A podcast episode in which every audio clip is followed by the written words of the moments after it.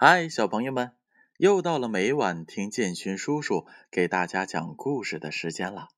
今天呀，建勋叔叔收到了小文小朋友的微信留言，他说道：“想听建勋叔叔来讲狼大叔的红焖鸡这个故事，所以今晚建勋叔叔就要为大家讲述这个故事。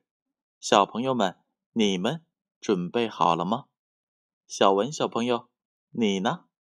那就开始今天的故事吧。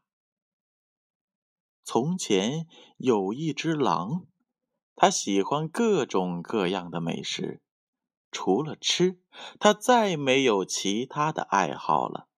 它总是吃完了这一顿，马上开始想下一顿该吃什么呢？有一天。狼大叔突然想吃红焖鸡了，一整天他都在森林里走来走去，想找一只肥嫩的母鸡。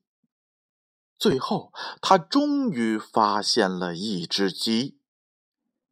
哎，这只鸡红烧正合适啊！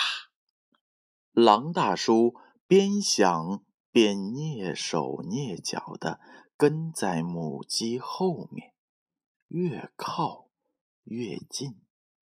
当他正要伸手去抓母鸡的时候，他有了另一个主意：如果有什么办法能让这只鸡再肥一点儿，那我就能吃更多的肉了。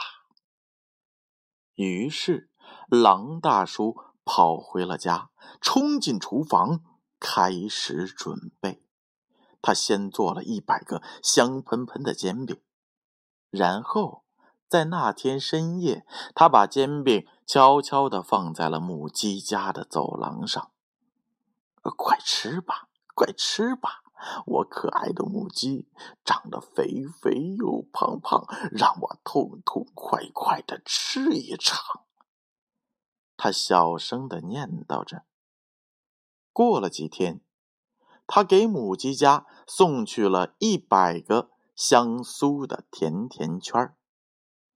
快吃吧，快吃吧，我可爱的母鸡，长得肥肥又胖胖，让我痛痛快快的吃一场。他小声的念叨着。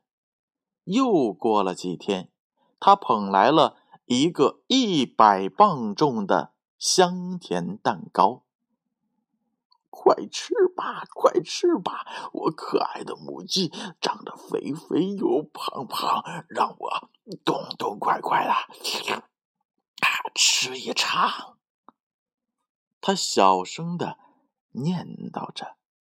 终于万事俱备，那正是。狼大叔一直期待的一个夜晚，他把一个大号焖锅取出来，装满了水，放在火上，然后就兴高采烈的出发了。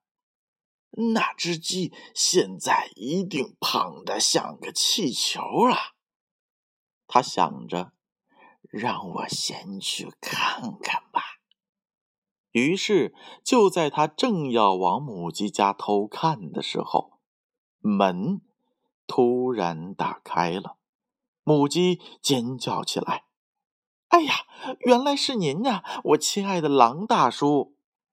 孩子们，孩子们，快来看呐！煎饼、甜甜圈和那个香甜的大蛋糕，不是圣诞老人公公送来的，那些都是狼大叔送给我们的礼物。”鸡宝宝们全都跳到了狼大叔的身上，总共亲了他一百多下。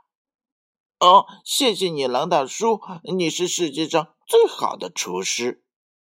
那天晚上，除了狼大叔被亲了一百多下之外，他还被小鸡们不停的夸是世界上最好的厨师。